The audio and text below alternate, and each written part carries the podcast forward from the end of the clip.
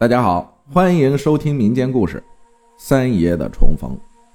三爷在夺宝成功后，继续随军战斗。时间转眼到了一九四四年，这一年，日军面临东西两头忙的境地，太平洋战场上节节败退，战略资源被美国阻断。而此时，日本的王牌关东军大多数已分派到。中国、缅甸、菲律宾和冲绳等各大战场，而东北的关东军只是徒有其表而已，只是为了给日本尽力一搏，夺取中国更多的资源。三爷虽然对此并不知情，但是已经知道鬼子发动了玉香桂会战，而杨振邦的部队被派往豫北对抗鬼子，三爷非常振奋。终于打回老家了，他还记得三年前离开家的样子，现在家里不知道是什么情况。此时，三奶已经怀了孩子，被安置在永和。三爷带着快三刀和火烧云，跟随栓宝一起打鬼子，而广悲再次不辞而别。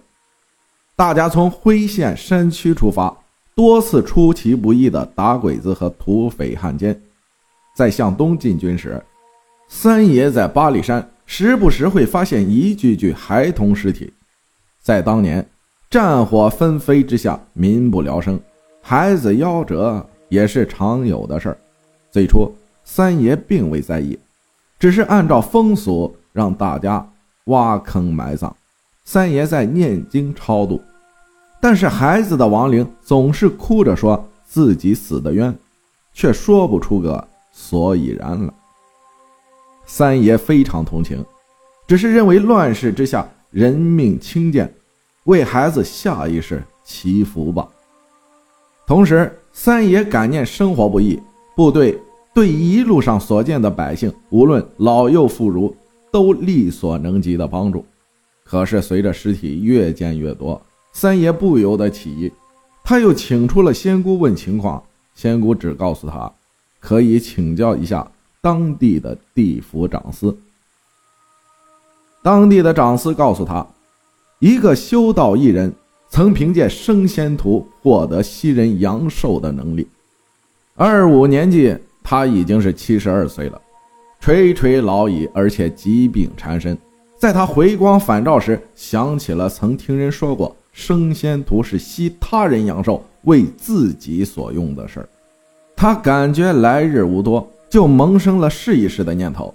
他第一次试的是照顾他的小道童，没想到他果然如愿吸收小道童阳寿，自己一改病态和老态。三年后，病痛又来了，他如法炮制，不曾想升仙图本不能升仙，吸人阳寿并不能全为己所用，而且随着次数越用越多。他吸一次阳寿所撑的时间就越少，现在他将近百岁，越来越支撑不住，他就疯狂的吸食孩子的阳寿。咋会是这？三爷非常吃惊，随后问了一人的姓名、相貌和住所。三爷恢复正常后，带着快三刀和火烧云去抓。几经周折，才在黄鼠狼嗅气味和一个小道士抱大腿的帮助下抓住了他。一人刚刚吸了一个孩子的阳寿，精力充沛，身手敏捷，完全不像一个年近百岁的老人。以快三刀和火烧云的身手，竟然差点拿他不住。孩子，你叫什么名字啊？火烧云看他就非常喜爱。还拿出一个小窝窝头，一只手摸着他的冲天揪，问他几岁了。俺叫容仁，是个出家人。容仁并不接窝窝头，而是直接说：“今年十一岁了。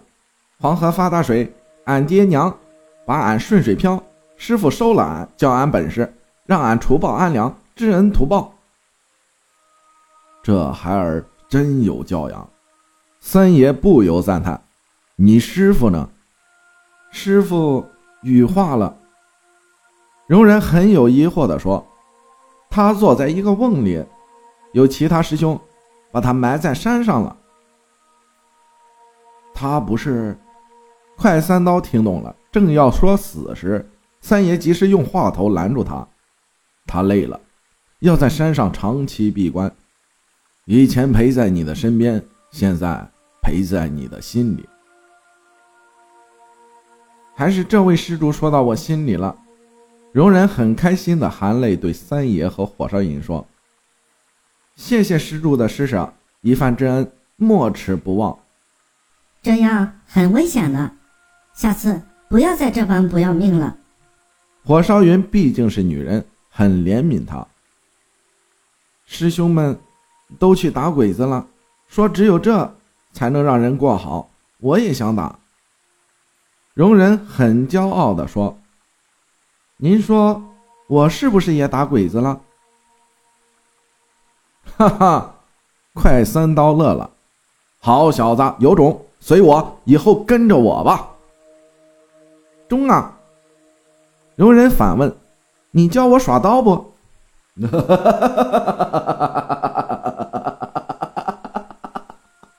大家一阵发笑。随后，大家把一人带走，因为这件事儿太过匪夷所思，但不除不足以平民愤，所以三爷命令快三刀将其斩首，然后肢解，并分开烧毁埋葬。随后，三爷念往生咒超度他。此后，三爷在当地百姓的帮助下，在深山和敌后村子里安插收留的孤儿。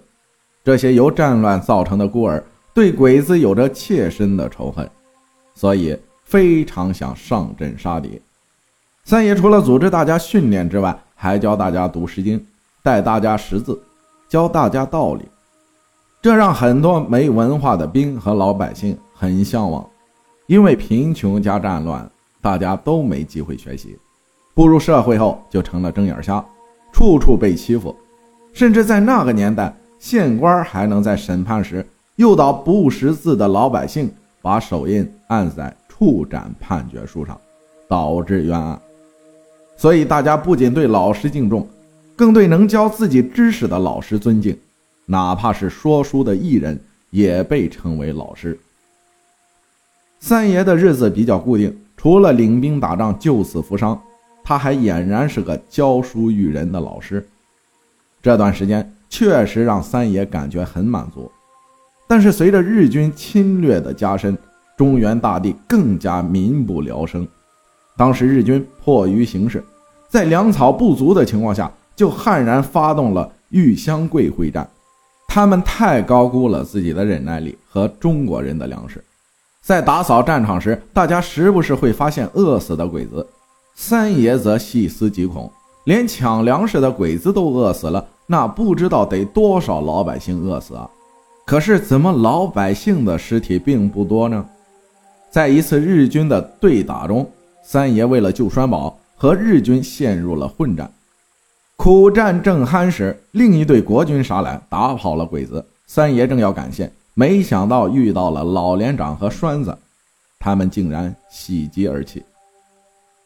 在栓子的讲解下，三爷才知道，现在的日本人已经到了丧心病狂的地步，他们已经不管是粮食还是树皮，不管是牲畜还是老百姓，一律关押起来。关起来的老百姓，无论死活。都杀了吃肉，现在就有一批老百姓被关在小孟庄，希望三爷能援手。三爷简直是气炸连肝肺，搓碎金刚牙，他义不容辞地带上所有的兵，包括容人在内的娃娃兵，配合老连长攻击小孟庄。当晚，三爷利用仙姑去侦查日本兵的布置。派容人等五个孩子摸进去放火，然后来了招声东击西，利用鬼子救火的机会对鬼子放冷枪。鬼子并不慌乱，而是有序组织进攻。随着鬼子的逼近，让他们意想不到的是，根本看不上的鸟铳，那杀伤距离只有十几米的鸟铳，竟然发挥了作用，阻碍了他们的进攻。随后就是一阵的刺刀拼杀。火烧云和快三刀一马当先，两方势均力敌起来。而三爷则迂回包抄，很快干掉了牢房守卫，然后带着老百姓逃跑。三爷依旧是以快打快，等到鬼子援军赶到，只扑了个空。三爷为了镇抚亡灵，在豫北地区各处奔走，超度亡灵。他见到了各种各样的人间惨剧，此时的他才明白，惩恶即是扬善。正在三爷打仗正酣时，转眼到了冬天，大家接到命令去西安。大家经过很多天跋涉，到达西安时已经过了年。到了一九四五年的正月，到处一派喜庆，大家正准备过元宵节时，却传来了噩耗：杨振邦被杀。一个一心抗日的将军，没有死在鬼子的炮火下，却死在了为之效忠国民政府的枪口下。一时间，群情激愤，快三刀也带人退出了队伍，国内外也是舆论哗然。共产党甚为杨振邦鸣不平，而美国甚至以武装共产党相要挟，逼蒋介石抗日。令人大跌眼镜的是，三爷所部出于。鸟尽弓藏的政治意图，由美国人出飞机被派往滇缅战场。三爷到达滇缅战场，使用着最差的装备，吃着最差的伙食，却冲锋到最危险的战阵里进行战斗。三爷更是经历了一次次的死里逃生。随着战阵的推进，三爷进入到缅北的山区和日军打仗。有一次，他正在救治伤员时。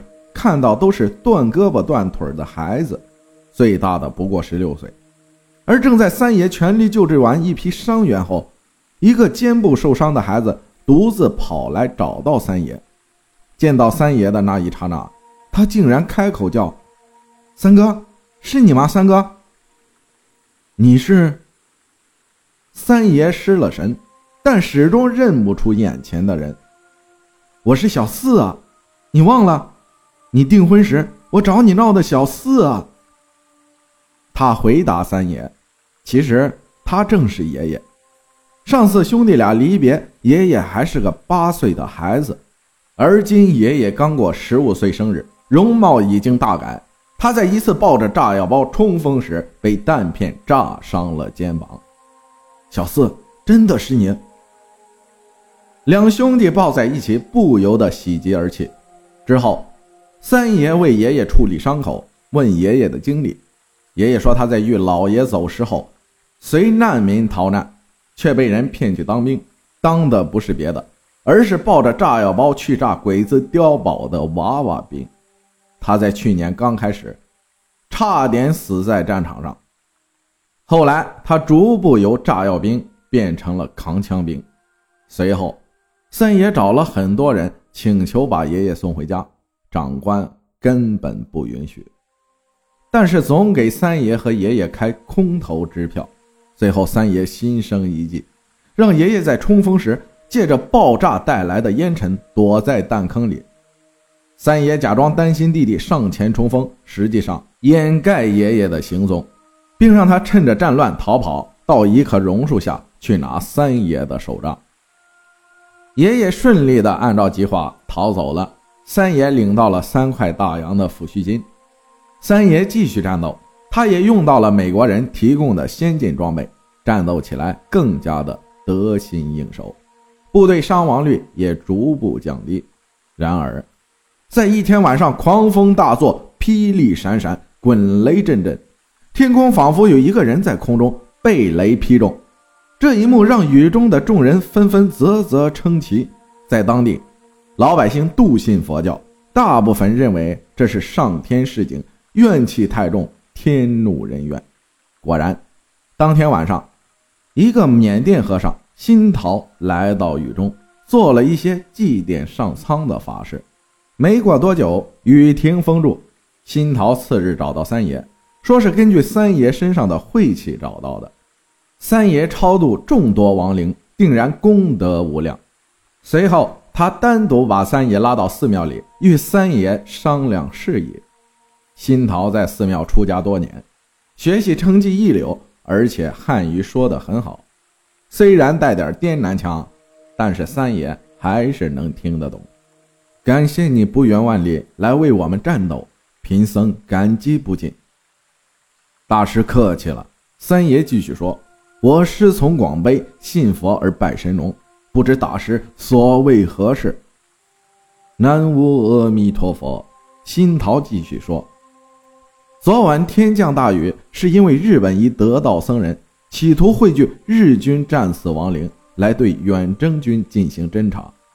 我昨晚略施小计，巧妙利用闪电劈死了施法的日军。如此，感谢大师。”三爷连忙道谢。只是，新桃说：“他一死，群鬼难以控制。”势必会出现百鬼夜行，恐怕以我一人之力难以控制啊！所以，我在所不辞。三爷想都没想就答应了。是夜，当地果然出现了刀枪碰撞和喊杀震天的声音，很多无家可归的人甚至会被发出哀嚎，而很多百姓听到那些声音都会心惊胆战。三爷和新桃在当地继续进行仪式，在庙宇里用法器收纳亡灵，埋在一座空心树下。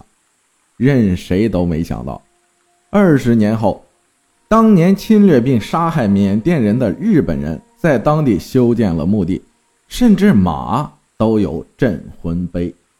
但有恩于缅甸的远征军，他们的墓地却在1975年被缅甸人损坏殆尽。二人如法炮制，对远征军做了亡灵收纳的法事，由三爷收纳，准备在将来带回国。之后，三爷继续参与战斗，半年不到，鬼子投降，三爷才回到国内，并一路上镇服亡灵，送亡灵回家。以四川为例，抗日战争期间，一度有很多人都目睹了回乡的亡灵，他们永远的远离故土。灵魂却在家乡得以安息，而爷爷遇到了一个日本军官的战争遗孤，两人结伴逃难，日久生情，他们最终走到一起。感谢艾米尔分享的故事，谢谢大家的收听，我是阿浩，咱们下期再见。